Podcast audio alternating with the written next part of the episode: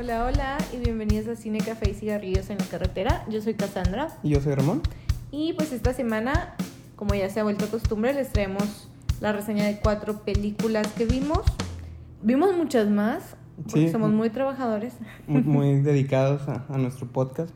Creo que vimos muchas de acción, entonces decidimos solo hablar de una. Creo que los dos estamos de acuerdo que fue la mejor de las que vimos. Y también vamos a hablar de una drama de terror, más o menos drama, más o menos terror, principalmente drama, creo. Eh, vamos a hablar de una recomendación que te tocó a ti, que me recomendaste Breakfast at Tiffany's, y Teorema de Pier Paolo Pasolini es el clásico de la semana. Pero creo que podemos empezar por los estrenos, como ya se ha vuelto costumbre. Eh, realmente, como digo, ah, vimos casi pura acción el fin de semana. Fue un fin de semana bastante divertido. Eh, no todas fueron excelentes, algunas de hecho dejaron un poco que desear, pero creo que casi todas cumplieron en el entretenimiento. Entonces, cuando llegamos a esta primera película de la cual vamos a hablar, creo que se notó un cambio de ritmo bastante considerable comparado con, por ejemplo, eh, Gunpowder Milkshake o The Hitman's Wife Bodyguard en cuanto a ritmo y tono. Y es un drama de terror, como mencioné, que se llama My Heart Can Beat Unless You Tell It To, que se traduciría algo así como Mi corazón solo puede latir si tú se lo dices. Eh, que la verdad es un drama con tonos de terror. La trama es una película de terror, pero Pues supongo que es como un suspenso. pero realmente no hay tanto suspenso tal cual, ¿no? O sea, sí es principalmente sobre un drama, es la historia de, de tres hermanos. De hecho, al principio no, no siquiera sabemos bien cuál es la relación entre ellos. Y secuestran gente, dos de ellos, para matarlos y, y robarle la sangre porque su hermano es un vampiro. O bueno, nos dan a entender que es un vampiro, jamás se utiliza la palabra vampiro tal cual, pero creo que es más porque que obvio. está enfermo.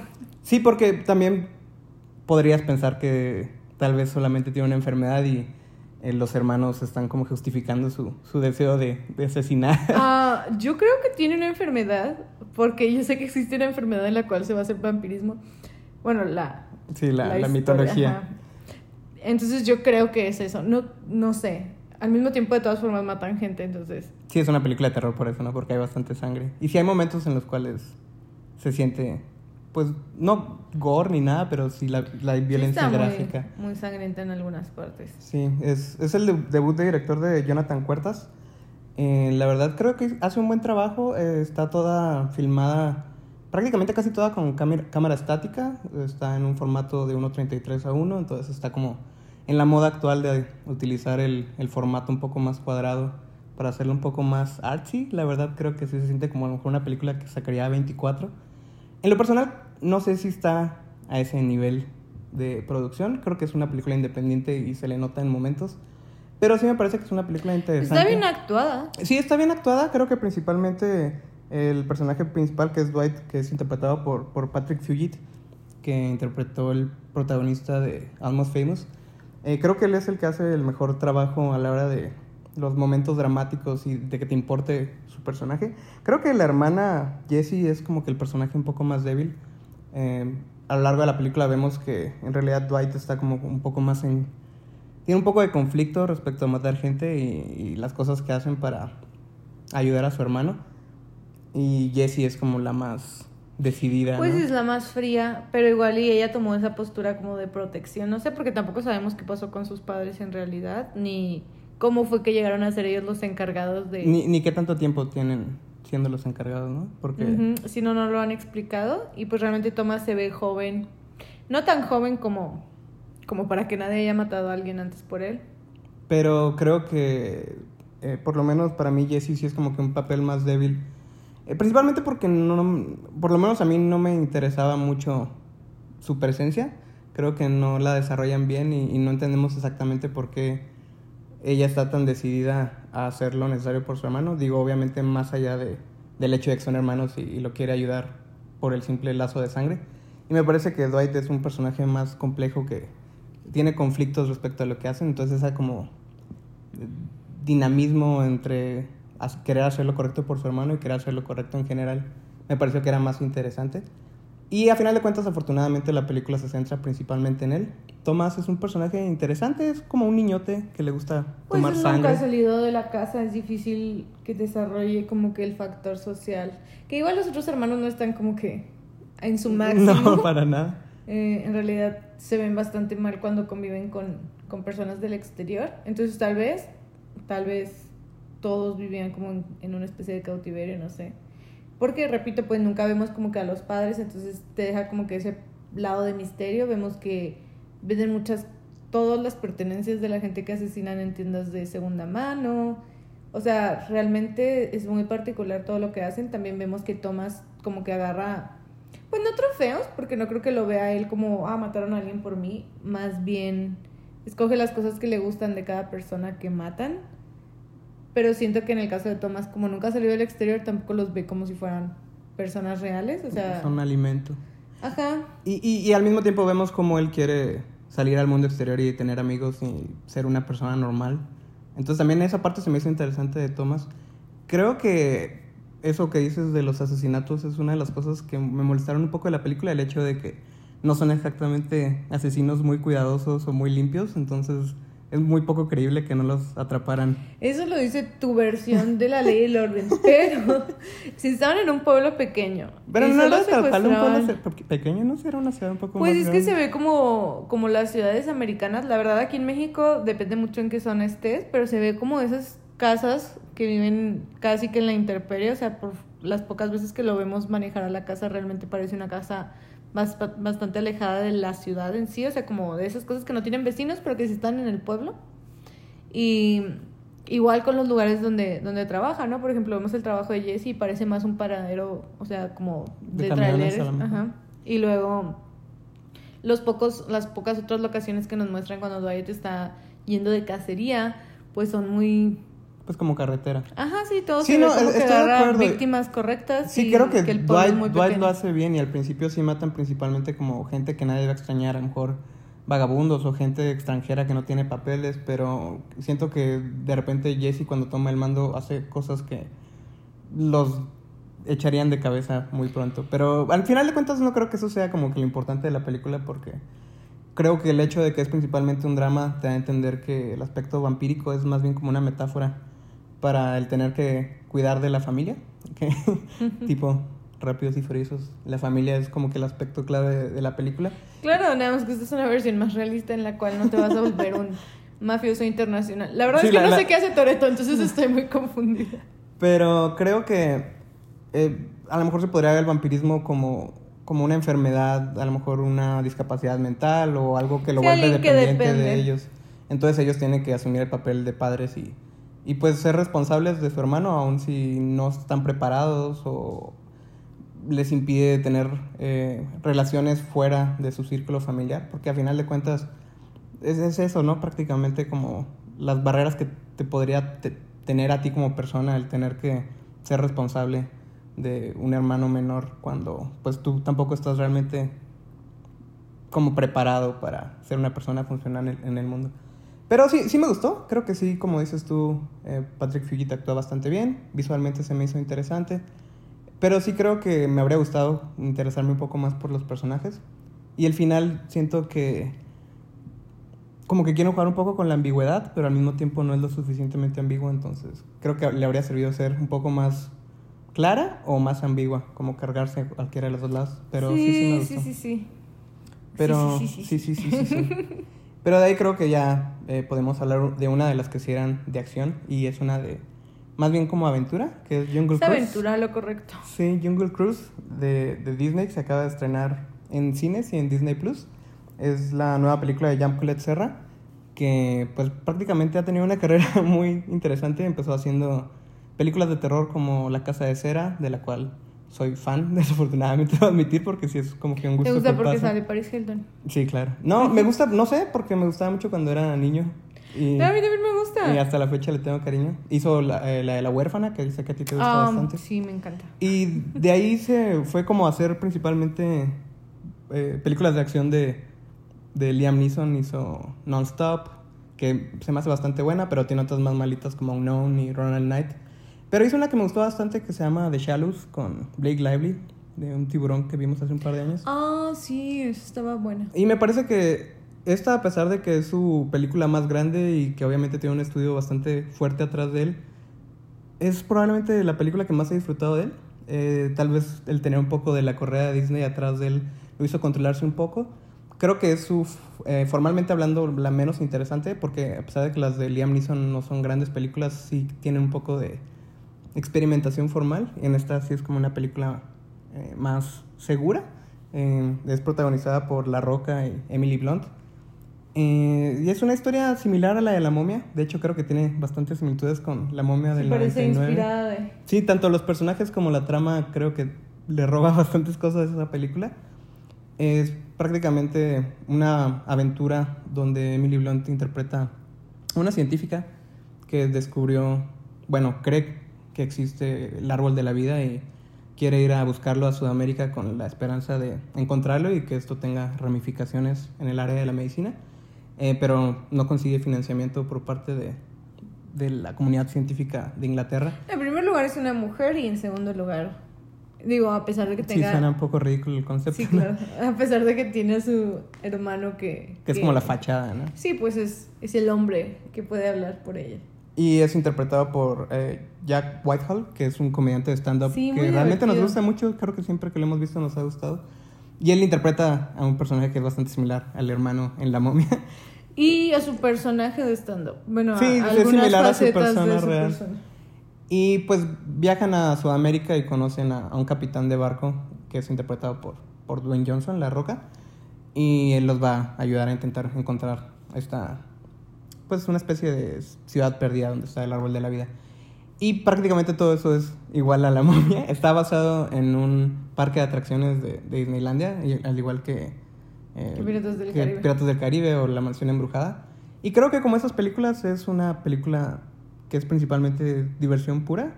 Y creo que es Sí, casi tan buena me recordó como... mucho Piratas del Caribe. Creo que es casi tan buena como la primera de Piratas Sí, del Caribe. En Perla Negra.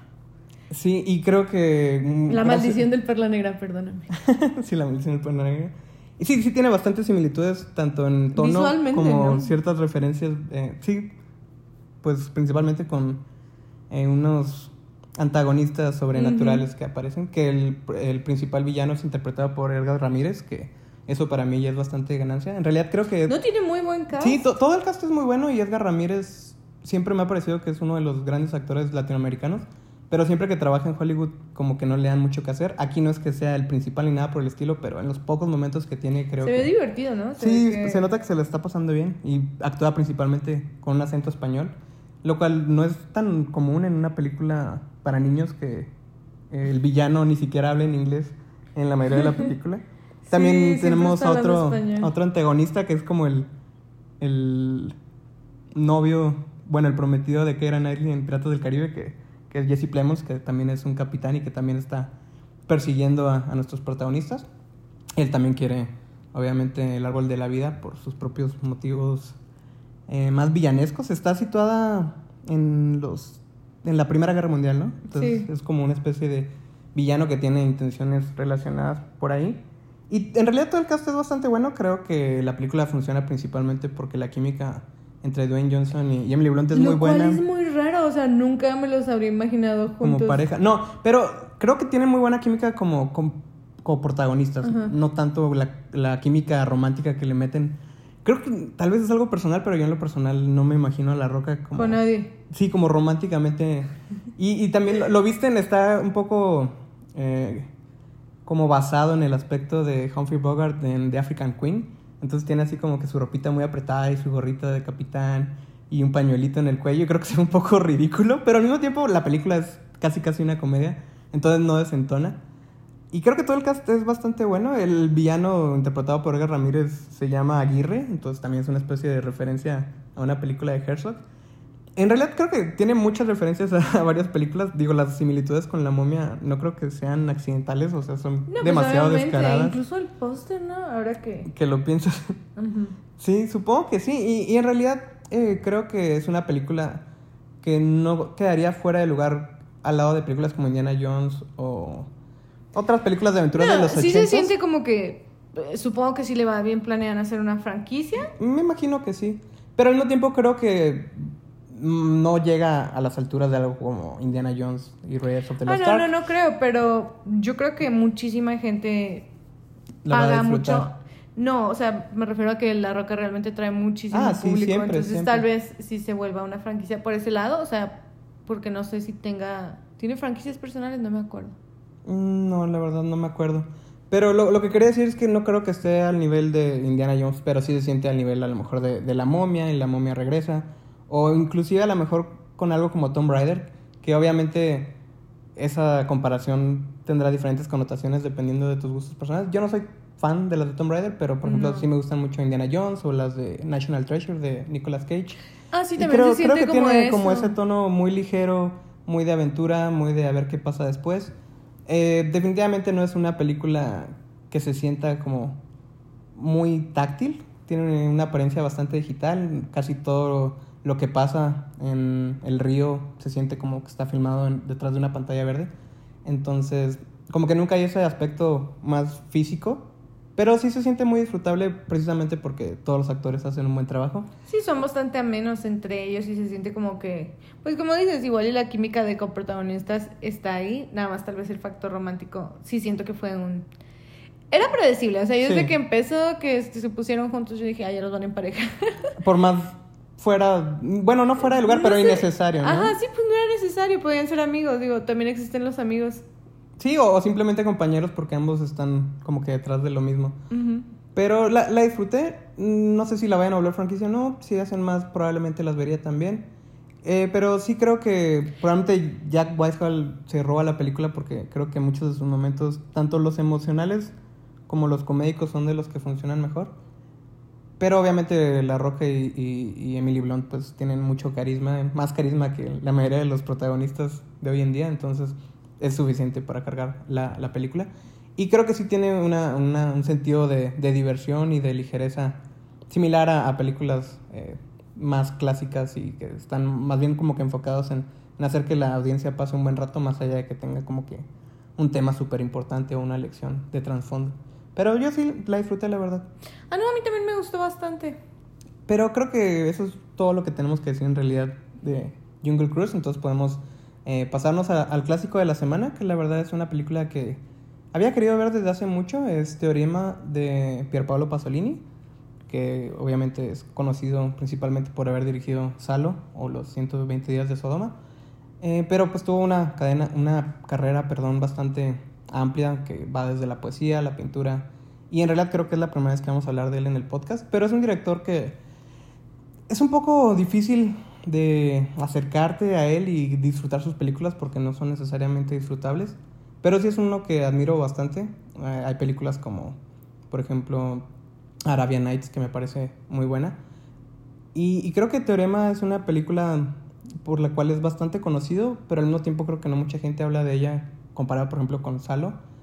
Eh, es una película que es protagonizada por un grupo de actores bastante importantes de, de los 60 es eh, de 1968 y tiene a gente como Terence Stamp, Silviana Mangano, eh, Massimo Girotti, eh, muchísima gente bastante talentosa, hasta hay un cameo de Jean-Pierre Lada al principio de la película.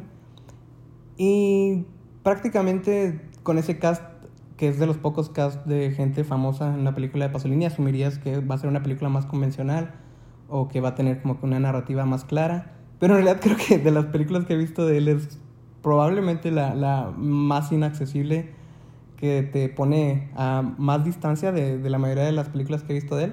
Y es precisamente porque es una película con casi nada de diálogo. De hecho, creo que el tagline de la película es que solamente tiene 923 palabras de diálogo a lo largo de toda la película. La verdad, no sabía esto cuando decidimos verla, pero pues realmente empieza casi como una película muda. Está en blanco y negro al principio. Eh, vemos a los personajes mover la boca, pero el sonido no lo escuchamos. Entonces es casi casi como una película muda y en algún momento llega una carta anunciando que va a llegar un, un visitante y ahí es cuando la película se, se cambia a color y empezamos a, a escuchar el audio, que realmente pues es bastante muy libre de, de- de diálogo. Y ese, ese visitante sorpresa es interpretado por, por Terence Stamp. Y la premisa de la película es prácticamente que llega y seduce a todos y se acuesta con, con toda la familia, ¿no? Con, con la criada, con la mamá, el papá, el hermano Y la hija. y la hija, sí. Y, y todos prácticamente caen a, a sus pies sin ninguna clase de explicación, fuera de que Terence Stamp era un hombre atractivo. Yo estoy sorprendida que fuera él. La verdad es que en la actualidad, bueno, desde que vi La Mansión Embrujada, me da mucho miedo hablando de otras películas. Hablando de la mansión embrujada, sí. Este. Que supongo, creo, que, miedo. creo que es la única relación que hay entre Jungle Cruise y Teorema. es el, la relación con la mansión embrujada. Sí. Sí, creo que realmente no es la película que pensé que iba a ser. Precisamente, te digo, por ese cast internacional tan grande. Pensaste que iba a ser más. Más accesible, con una trama así, a lo mejor un poco de thriller o misterio. Y ciertamente es un misterio porque no sabemos qué es lo que los Tampoco dan. atrae. O sea, no podemos estar seguros que era real, ¿sabes? Sí, no, no sabemos nada del personaje. Lo único que sabemos es que todos están atraídos Bueno, por sí él. dicen que viene de Estados Unidos, ¿no? No, no recuerdo No que dijeran que su origen. De hecho, ni siquiera sabemos quién es o, o por qué los va a visitar. De hecho, al principio yo asumí que era como el amigo del, del hijo, porque se queda en su cuarto cuando llega a la casa. Entonces pensé que a lo mejor de ahí venía la relación. Pero nunca sabemos cuál es su relación. No los vemos interactuar fuera de las interacciones sexuales. Entonces que no tampoco sabemos- se ven. No, no es sea, una película explícita como muchos otros de Pasolini. Realmente No hay desnudez. Sabemos que se acuesta con todos porque lo sabemos, pero él no lo seduce. Todos, no, todos, lo todos seducen llegan a con él. él. Eh, lo cual es muy, muy gracioso porque pues lo hacen sin explicación. Por ejemplo, lo que dices de la empleada doméstica, pues en realidad ella lo hace al, instante. sí. Y creo que precisamente eso es lo que hace que sea una película como bastante ambigua y que está al borde de lo indescifrable porque te mantiene a una distancia a la cual no sabes qué es lo que está pasando. Y en esa primer media hora, 40 minutos, pues ni siquiera sabes por qué está pasando, ¿no? No es que nunca la película te explique, pero esos primeros 40 minutos creo que son los más difíciles de, de agarrarte de algo y tratar de disfrutarla. Pero obviamente la película no está tratando de hacer un entretenimiento como Jungle Cruise. Es una película que eh, la gente que la intenta descifrar dice que tal vez es una manera de Pasolini de hacer un matrimonio entre el cristianismo y el marxismo, que eran dos cosas que le interesaban bastante, que exploró a lo largo de su carrera. Pero creo que la puedes leer de la manera en que tú quieras y creo que si logra mantenerte interesado es precisamente porque es impenetrable, entonces estás ahí como que muy decidido a intentar descifrar qué es lo que está pasando y por qué está pasando. Y está toda contada de una manera como muy económica, digo, económica también en el diálogo, pero también en los movimientos de cámara, en los movimientos de los personajes, en las escenas. En realidad, esos primeros 40 minutos prácticamente solo son las interacciones sexuales, entonces no hay como que muchos momentos dramáticos.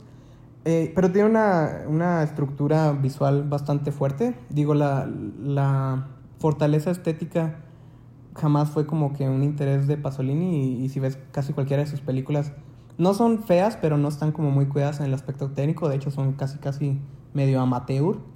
En la fotografía no es algo que le interese cuidar demasiado.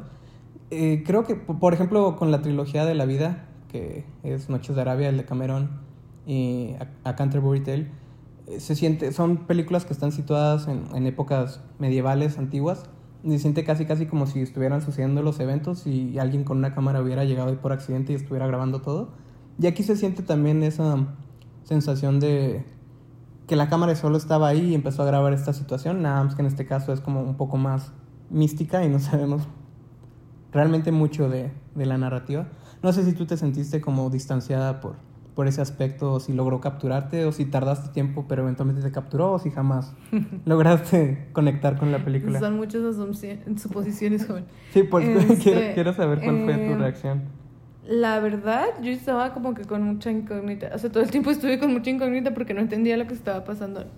Pero pues no hay una explicación lógica para nada de lo que pasa en, la trama. Lo único más o menos lógico es que todos se sintieran atraídos por él porque pues era una persona nueva, a fin de cuentas, que llegaba a sus vidas de la nada y pues todos parecían tener eh, ciertas situaciones, ¿no? Por ejemplo, lo que dices del cristianismo, pues la, la, el personaje de la mamá, ella parece estar como que pues en una transición, ¿no? Cuando se ve atraída por él como de, oh, viví engañada toda mi vida pensando en tantas eh, represiones, como que tenía muchas repre- represiones sexuales. Y luego también como que dan a entender cosas más, uh, como cambios más drásticos, por ejemplo, en el, en el padre de, de familia. Entonces, o sea, sí hay muchos cambios muy grandes en todos, ¿no? Al fin de cuentas, yo creo que a la que le fue más mal fue a la pobre hija después de haberlo conocido. Sí, que prácticamente se vuelve loca, ¿no? Porque creo que eso es lo que es interesante de la película, es que esos primeros 40 minutos es la relación que todos tienen con el personaje del visitante. Y en algún momento de la película le dice, ya me voy, y desaparece, y jamás lo volvemos Sí, a ver. deja un caos en la vida y, de todos. y- sí. y es eso, es el, el descontrol que le sigue por la- los próximos 50 minutos. Vemos como las consecuencias de, de su presencia y lo que causó en cada uno de los miembros de la familia. Y creo que, si bien se puede hablar de cristianismo o de ideologías políticas, realmente creo que se puede leer como cualquier clase de doctrina intelectual o ideales. Como que la presencia de, de este ser místico se puede comparar con cualquier clase de, de mentalidad o de idea que pueda llegarle a un grupo de gente y como cualquiera podría reaccionar después de ser inculcado en esta doctrina o cuando esta doctrina desaparece y no es lo que querías o es lo que querías pero el hecho de que ya no está ahí te deja un vacío en tu vida y el cómo manejas esto eh, ya sea a través de, de la religión, a través del arte, a través de- del sexo, a través de la locura misma como, como la hija. Y vemos cómo cada uno va tomando como su posición y el, la actividad que desea realizar para intentar seguir con su vida después de que desaparece este extraño. Y creo que todas son bastante interesantes, en realidad casi casi es episódico porque no vemos como intercaladas las reacciones, vemos primero la reacción de uno de ellos, luego la que sigue, luego la que sigue. Y la única que se mantiene presente es la de la de la criada, que se vuelve casi casi una figura religiosa con Sí, la capacidad de realizar milagros. Y ese aspecto creo que fue uno de mis favoritos de la película. Y al mismo tiempo creo que, que la película está como que muy libre de la narrativa convencional. Creo que está contada con el poder de una película muda, principalmente enfocada en, en movimientos, en gestos, en, en realmente hasta el movimiento de la cámara, que digo, no es muy controlado, pero sí está bastante presente. En el uso de la música, que es un, un score de, de Morricone, que pues, realmente en los 60s, 70s y 80s, si era una película italiana, es probable que Morricone hubiera hecho la música. Es un score bastante único y se siente a lo mejor hasta fuera de lugar, pero creo que funciona bastante bien. Y, y creo que tiene muchos momentos que son puramente cinemáticos. En realidad toda la película creo que no es comparable con ningún otro medio, porque al final de cuentas está toda contada a través de la cámara. El hecho de que sea un- una cantidad tan pequeña de diálogos creo que le agregan como esa cualidad extra de que solamente podría ser disfrutada como una película. Pero sí creo que el diálogo, el poco diálogo lo que hay, sí, sí forma una parte importante para intentar comprender la película. Y creo que la mayor porción de diálogo ocurre cuando él, el extraño les informa que, que se va a ir. Y vemos las despedidas de cada uno de ellos como explicando todas la, las consecuencias que tuvo en ellos el, el conocerlo. Entonces creo que el diálogo sí es importante, aun si, si es bastante mínimo. Ah, no, sí, estoy de acuerdo por ese lado. Realmente creo que eh, lo que no se dice, pues deja la, la duda de lo que está pasando, pero en realidad todo lo que se dice aclara mucho, este, pues sobre las situaciones en específico que estamos viendo. Entonces, o sea, está muy bien manejado, por eso el hecho de que sea tampoco funciona muy bien. O sea, para mantener la incógnita y todo, porque también pudieron haber hecho otro diálogo y que no funcionara eh, correctamente, pero creo que funciona muy bien. Y, y como dices, realmente creo que, bueno, a mí, yo creo que la, la reacción que más me gustó después de que él desapareció fue la de la mamá, porque no me la esperaba. Pero todos me impresionaron mucho, por ejemplo, lo de la, lo de la criada que se volvió, pues, una, pues, parecía una santa. Sí.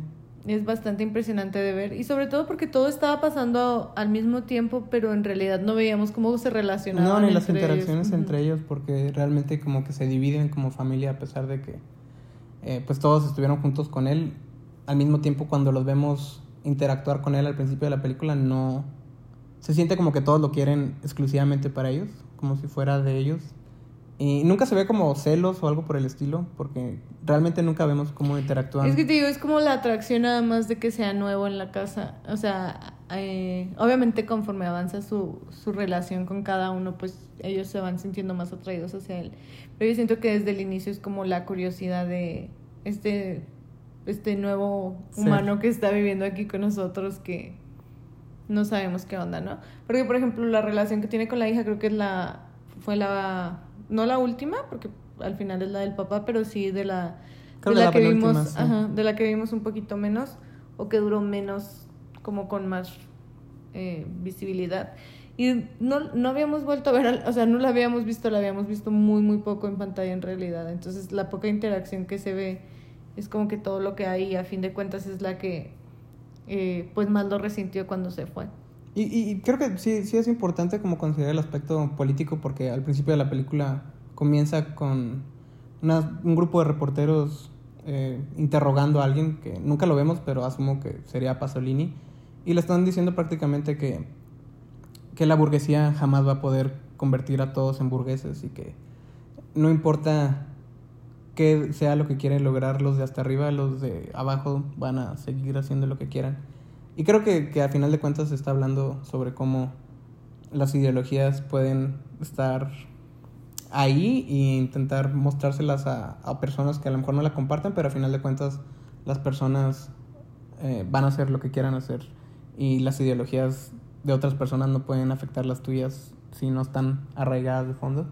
Pero al mismo tiempo creo que, que la película es, es extremadamente abstracta y libre de explicaciones, entonces creo que no tienes que quedarte con, con ninguna de las explicaciones que digamos nosotros o que leas en internet. Creo que en ese sentido es una película que se siente bastante generosa, porque creo que, por ejemplo, Pasolini puede ser bastante crítico y a veces muy directo en sus políticas y en sus vistas sobre la religión o sobre la moralidad. Y, y en este caso creo que no hay como un, ataque directo a algo en particular. No hay nada como muy específico, entonces creo que sí es provocadora temáticamente, pero jamás es como ofensiva o directamente confrontacional con algo en particular. Entonces eso da la sensación de que es como un trabajo bastante espléndido que no recae como en un significado en particular, sino que te permite a ti que le des el significado que tú quieras o, que no le des ninguno, porque creo que funciona simplemente como una obra surrealista que está llena de misticismo y momentos bastante mágicos y, y no es necesario como intentar descubrir el significado escondido porque pues realmente nunca vas a saber cuál era la intención detrás de la película y eso me parece que es algo positivo y que se debería de, de aplaudir y, y de ver más en el cine el, el no sentir la necesidad de, de dar como una explicación y de descubrir el qué significan todas las cosas que, que a lo mejor no tienen ningún significado en particular. Pero bueno, creo que de ahí nos pasamos a tu recomendación. Que Muy bien. Es Breakfast at Tiffany's de Blake Edwards. Es una película de 1961 entre- eh, protagonizada por Audrey Hepburn. La verdad es una película que, pues obviamente como tú me la recomendaste, nunca la había visto, pero sí había querido ver desde hace mucho. En realidad, casi no he visto nada de Audrey Hepburn, pero muchas de sus películas me la atención. Digo, he visto Charade, Wait Until Dark y ahora esta. Pero por ejemplo no he visto The Roman Holiday o My Fair Lady y sé que tú has visto prácticamente todas sus películas. Entonces, pues no sé, cuéntanos por qué, por qué me la querías recomendar. Mm, ok. eh, pues fue, o sea, cuando las vi todas, yo creo que fue la que ¿Estabas más en me una fase de Audrey Hepburn? Sí, pues ya sabes, mis Tus, temporadas. tus obsesiones. Ajá. Y lo aproveché porque estaban todas en Netflix prácticamente en el momento que las vi. ¿Qué fue hace? ¿Qué, como Unos, unos 10 años? yo creo. Sí, pues porque ahorita ya no hay cuando ninguna, empezó ¿no? Netflix. Ahorita ya no hay ninguna en No. realidad. Este, sí, cuando empezó Netflix eh, lo usaba mucho y estaban muchas películas de Hitchcock y películas de terror y estaban todas estas de, de Audrey Hepburn. Y pues realmente yo creo que esta fue la que más me había gustado. La verdad es que la recordaba muy diferente, nada más la vi una vez. Y cuando digo diferente no me refiero a la trama ni mucho menos, solo al actor que interpreta al, ¿A al- Paul? a Paul, ajá. O Fred. O Fred, sí. Eh, te lo juro, en mi memoria estaba viejo. Ajá. O sea, viejo que yo me acuerdo que yo en mis tiempos cuando la vi dije, está muy grande para ella porque, o sea, yo sé ¿Y que, que son los pensaste? 60. Pues no, claro que Está bien no. papazongo, ¿no? Sí, se veía muy guapo. Sí, es, Dije- es- es interpretado por George eh, Papard, que la verdad creo que nunca la he visto nada. Pero es, es extremadamente carismático y entiendes totalmente el por qué ambos tienen como esta química entre ellos que es- está ahí, pero al principio pues no actúan respecto a ella. Eh, la verdad, sí, sí es una película diferente a la, a la, que yo creía. Creo que el nombre de Breakfast at Tiffany's me hacía creer. Y el póster, que es eh, Audrey Hepburn con, usando unos lentes y vestida como muy llena de lujo. Y sentía como. Siempre pensé que era como una película de, de una rica, mimada. ¿Tipo Gossip Girl? Eh, a lo mejor, pero que, que, alguien la va a venir y, y le va a mostrar como... Cómo vivir. cómo vivir la vida así, ¿no? Yo pensé que era como esa especie de comedia romántica, pero en realidad creo que es una película mucho más adelantada a su época. Se siente como que trata con varias temáticas de, de independencia. Sí, el amor es importante y sí, el amor por el amor en sí es lo importante, no el amor por interés económico. Pero al mismo tiempo sí se trata mucho sobre como el aspecto psicológico de, de que, es, que interpreta a Holly. Y creo que es muy diferente a lo que yo esperaba. Al mismo tiempo digo que está adelantada, pero en muchos otros sentidos sí se siente como un producto muy de su época. Principalmente, sí, claro, lo del vecino. Sí, el, el vecino que es interpretado por, por Mikey Rooney, que interpreta al vecino japonés, que la verdad es ridículo. Y digo, es conocida hoy en día precisamente por, por esa situación que, es bastante controversial. Digo, es ridículo estoy, estoy segura que cuando la vi me pareció como nada comédico. Ah, no, nada no porque siempre estaba muy en contra de la comedia en ah, aquellos años. Eras amargado. Creo que, sí, creo que lo vi y dije, qué ridículo es. Y, y la verdad es que lo veo ahora y, no es como que sea mi tipo de comedia tampoco. Pero eso es gracioso, ¿no? Sí, pues trataron de darle ese toque como pues más comédico en sí a la sí, Creo, pero creo que, que, el problema, digo, o sea, es un personaje japonés interpretado por un hombre blanco y creo que habría sido tan fácil como hacerle casting a, un hombre japonés interpretando a un hombre haber japonés. puesto a un hombre blanco con la misma situación. Poner a Mikey Rooney como él sin necesidad de, cambiar su etnicidad. Porque al final de cuentas el, el origen racial del personaje no es relevante en lo absoluto y solamente se utiliza como para ese aspecto comédico que hoy en día pues en vez de comédico es como incómodo porque estoy viendo a alguien comportarse así. Al mismo tiempo entiendo que eran otras épocas y que al final de cuentas siglos atrás mujeres interpretaban hombres, hombres interpretaban mujeres. Y como que la actuación era interpreta a quien quieras. Sí, eso pues, es la actuación. Digo, a fin de cuentas sí es actuación, o sea, pues él estaba interpretando a un hombre japonés. Exacto. Y que era pues gracioso, vivía todas estas situaciones ridículas, ¿no? Este, digo, a fin de cuentas pues sigue siendo actuación. Y, y, y sí es como el eh, comic relief, ¿no? Está ahí principalmente para sí, claro, Si hay momentos dramáticos lo ponen como para que para romper la tensión. Pero eventualmente sí sirve una función, entonces creo que no se podría simplemente eliminar su personaje, pero sí obviamente un casting diferente o, cambiar la necesidad del personaje habría sido lo adecuado. Sí, lo correcto habría sido que no fuera japonés y ya. Sí. Y, y pues para aquellos que no conocen la trama de la película, pues prácticamente es la, la historia de Holly, una mujer eh, que vive eh, realmente no, nunca lo dicen así abiertamente, pero pues gracias a, a la relación que tiene con hombres, eh, logra darse una vida pues bastante decente, tiene un departamento bueno en Nueva York y visita a un convicto en la cárcel que nos dan a entender que fue miembro de la mafia y él le da dinero y gracias a esto logra darse una vida con ciertos lujos y entre ellos ir a desayunar a Tiffany's y pero realmente. Ir a desayunar a Tiffany ni siquiera es ir a desayunar a Tiffany. O sea, llega ella con su casa y su corazón y. No, es un pandanés. Es un pandanés. que, que, este. Sí, realmente no es como que sea súper lujosa y sí, sí usa ropa bonita y, joyas y todo, pero que sí se ve que no tiene mucho guardarropa. sí, rehúsa mucho la ropa, por ejemplo, el vestido negro que utiliza. Tiene dos. Uno ¿Tiene con, dos vestidos nada más? con plumas. O sea, tiene el negro que es el de la portada, y luego tiene otro que trae como que plumas abajo, y el rosa.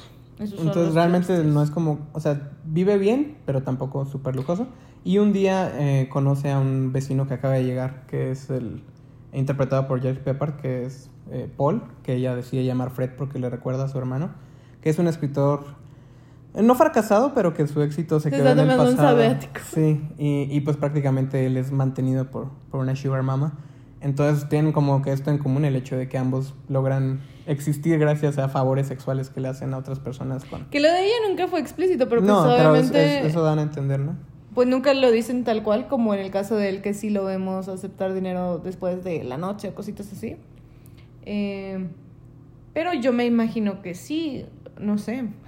Pero lo que me pareció interesante es el hecho de que es una película que tiene un, un aire de ligereza similar a una comedia romántica moderna, pero al mismo tiempo hay como que esta complejidad detrás de, de Holly, que es, es un personaje que eh, pues realmente batalla para obtener las cosas que quiere y una vez que las tiene ya no las quiere tal cual. Eh, es un personaje que creo que en otras manos habría sido fácil de odiar porque es difícil entenderla, pero Audrey Hepburn le da, pues obviamente el Le carisma, y la presencia y, y conocemos suficiente de su pasado para entender las situaciones que la llevaron a ser quien es. Entonces nunca la juzgas tal cual.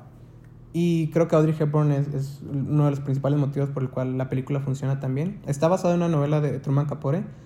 Eh, me imagino que es una novela bastante extensa porque creo que si en algo sufre la película es el hecho de que dura dos horas, pero pasan muchísimas, muchísimas cosas y hay muchas como subtramas que entran y salen y son relevantes, pero hay unas que no vemos demasiado por el, por el hecho de que van a suceder tantas cosas.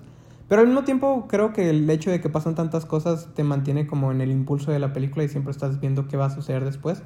Al principio de la película, como digo, no sabía de qué trataba, entonces como que no sabía por dónde se iba a ir. Y había ciertas escenas que me estaban gustando tanto que quería que se quedaran ahí, que eso fuera el resto de la película. Por ejemplo, al principio, cuando eh, ya conoció a, a, Paul y en la noche va y lo visita por las escaleras de, de servicio, eh, vemos eh, cómo interactúan entre ellos y tienen estas conversaciones que son como medio de tirándose la onda, pero también hay como que cierto contenido sobre quiénes son como personas.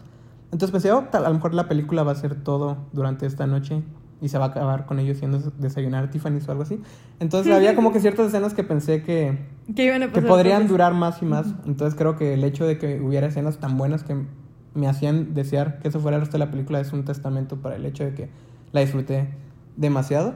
Creo que es una comedia romántica que, a pesar de que salió hace 60 años, se siente original. Como que no toma muchas salidas fáciles. Eventualmente sí llega como a este clímax romántico que, que, uno espera de una comedia romántica, a lo mejor de los 80s o 90s. Pero se siente como fresco. El, no sé, a lo mejor es por el hecho de que es en los 60s o el hecho de que está tan bien filmada, o la, o la música increíble de Henry Mancini, que tiene esta canción súper super famosa que vemos cantar a Audrey Hepburn, que de hecho ganó un Oscar la canción. Bueno, no sé si son todos estos elementos, pero la hacen sentir como fresca y única, a pesar de que obviamente había muchos imitadores y hay muchas escenas que, que se ha visto como recreadas en, en otras películas o series de televisión, pero nunca se siente como llena de clichés ni nada por el estilo, a pesar de que nada es extremadamente original. Y creo que también es gracias a, al personaje de, de, Paul, creo que es un personaje que también podría haber sido odiable, eh, que las cosas que hace no siempre son como moralmente aceptables, pero es un personaje como muy romántico que realmente le interesa eh, el personaje de Audrey Hepburn y que la relación entre ellos sí es una que quieres ver prosperar y que les crees el hecho de que están enamorados porque tienen muy buena química entre ellos. Y al final de cuentas creo que también sirve como una carta a, al increíble talento de Audrey Hepburn porque es muy obvio que, digo, era carismática y eso es, eso es claro y obviamente era bellísima y lo que quieras, pero también era muy muy buena actriz y tiene muchas escenas donde logra mostrar sus habilidades tanto dramáticas como comédicas, como el momento en el que canta, a pesar de que no era cantante, pero como que tiene todas estas facetas y todo lo hace bien. Entonces es como que fácil enamorarse de Audrey Hepburn, es fácil enamorarse de Paul. Y, y, es también intoxicante el estilo de vida que llevan en algunos momentos. Digo, a lo mejor no deseable o envidiable, pero ciertamente es como que muy placentero sí, ver parecía las que se la pasaban bien. Sí, no, se ve que se la pasan increíble y a pesar de que no soy muy fiestero ni soy fan del alcohol, te dan ganas de estar ahí en la fiesta y estar pasando un rato con ellos.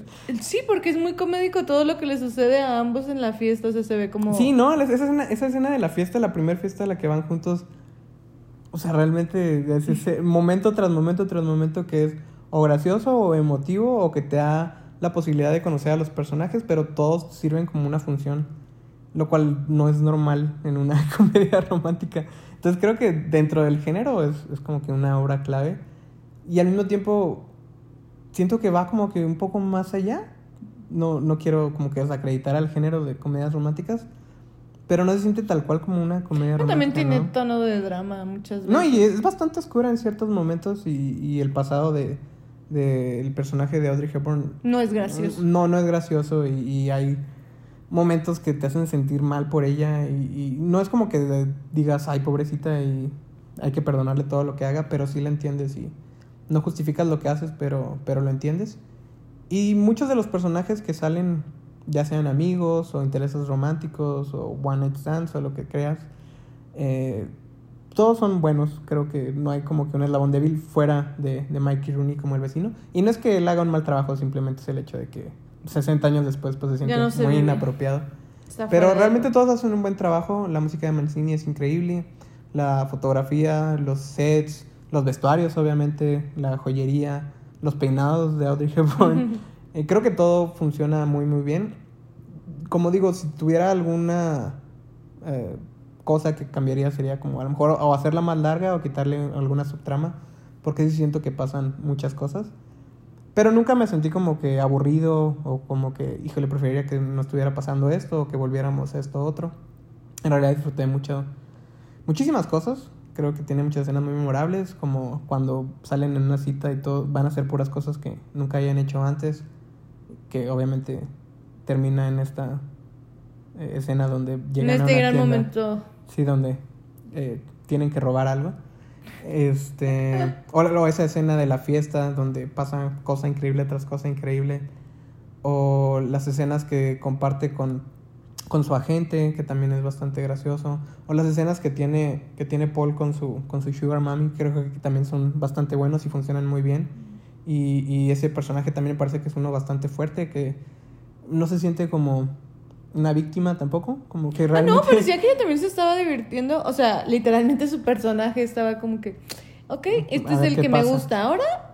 Y- y voy a hacer lo que y voy yo a voy a hacer. hacerlo, ajá, pues ya lo estoy haciendo, voy a hacer que dure lo más que pueda. O sea, como que ella sí trata de estirarlo sin irse por el factor romántico, porque yo dije, igual está enamorada de él, pero no, no parecía eso, solo parecía que le gustaba y pues si eres rico y lo puedes tener, lo, lo vas a tener. Que creo que al final de cuentas también la película habla sobre eso, ¿no? Sobre cómo el, el dinero a lo mejor no es la felicidad, pero ciertamente te da la, la, la oportunidad de hacer lo que se te dé la gana. Y creo que al final de cuentas eso es lo que quiere el personaje de Audrey, como que la libertad que le daría el tener dinero y las posibilidades que le permitiría a su vida. Y, y a final de cuentas también tiene que ver mucho con su hermano, que no lo hemos mencionado, pero Es verdad. pero es bastante relevante para la historia. Y, y también con, con la vida que llevaba antes y, y como sus orígenes como persona y quién era y quién quiere ser.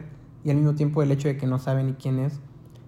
Y el hecho de que no quiere estar atada a nada y, y a lo mejor el dinero le daría la oportunidad de, de ser libre y pues realmente a lo mejor hasta algún día ponerle nombre a su gato porque también tiene una relación muy padre con, con un gato que creo que es un excelente actor. Ese gato realmente hace lo que, lo es que, estaba es como que necesario. muy, muy hogareño, yo creo, o sea, porque realmente sí se comporta muy, bueno, amigable cuando tiene que ser amigable, lo agarraron muy bien. No, pues está muy, entre- muy bien entrenado. Ajá, verdad. sí, sí, a eso me refería. Sí. Igual y hasta podría haber sido de alguno de los actores, quién sabe. No, no, sí, en los créditos dice gato entrenado por quién sabe quién. Mm. Entonces sí es un gato entrenado y la verdad digo, es chistoso hablar de, de un gato como actor, pero creo que hace un excelente trabajo porque hace como que todo lo necesario para la historia y lo hace muy bien de una manera muy creíble.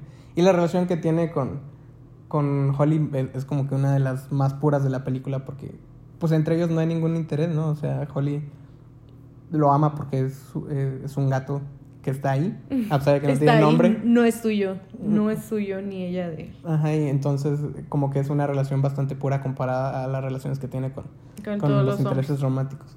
Pero bueno, creo que es una película increíble, me gustó muchísimo y espero que te haya gustado más que la Sí, que me antes. gustó muchísimo, me gustó muchísimo. Me gustó más que, que la última vez y la única vez que la he visto. Pero te digo, si tenía esa idea, igual es por otra de las películas de Audrey ya. A lo Luego mejor que las sí. veamos. eh, Ya veremos si te veremos habías- si me te refería habías a otro. mezclado. Ajá, porque yo decía, porque él es su interés amoroso. Está muy viejo. O sea, sí pensaba que era alguien mayor. También hay que ¿Qué digo? considerar Sí. que Audrey Hepburn siempre se ve- veía súper joven, ¿no? Porque aquí interpreta... Bueno, nunca hizo en su edad, pero en la novela me parece que el, el papel era de 19 años y Audrey Hepburn tenía 31. Pero si me dijeras que está en sus 20, pues Ah, se no, la cree pues sí. problema, ¿no? O sea, yo me imaginé que estaba como a, a finales de sus 20 y él en sus 30. O sea, como ya. Finales de sus Sí, 20. sí, sí, sí, como de. Él ya no se casó, o sea, va a ser un, un soltero imperdonable y, y ella pues está esperando a ver a quién casa. A quién agarra, sí. Pero también ya con... Tiene que hacerlo en este momento. No porque vaya a envejecer, digo, es Audrey Hepburn, pero, pero en sí cualquier persona, o sea, que busca casar a alguien como que por dinero, pues sí tiene que, que meterse carrilla, yo creo que en esas cosas. La verdad no sé. Nunca se estaba en esa situación. no, pero me imagino que, que es un factor importante, ¿no? Pues la belleza física, fuera del carisma. Pues obviamente para ella, ¿no? Porque eventualmente también vemos cómo intenta seducir a uno que no es nada atractivo. ¿O te refieres al aspecto Sí. físico de ella? Sí, yo me refería al de ella. Ah. No, no, ella solo está interesada en el dinero. Sí. Lo cual está bien, digo, es mejor tener como que bien fijo la meta. Pero bueno, creo que ahí podemos detenernos. No sé cuál sería tu película de la semana. Fíjate que cuando eh, íbamos a empezar el, el episodio tenía una película de la semana, pero después de platicar de todas las películas nuevamente, mm, descubrí que mi película de la semana, la recomendación que voy a hacer es la de Teorema. Oh, ok. Oh, muy bien, qué bien, qué bien, qué bien. Sí, la verdad, eh, para mí la mejor película que vimos esta semana fue Teorema. Pero me encantó Breakfast at Tiffany's. Entonces, como tú elegiste Teorema, yo voy a elegir Breakfast, Breakfast at Tiffany's para que así Vean podamos elegir las dos, sí. Pero bueno, creo que ahí podemos terminar el, el El programa, el episodio. y muchas gracias por escucharnos. Esperemos que, Gracias. que nos escuchen la próxima semana. Bye. Bye.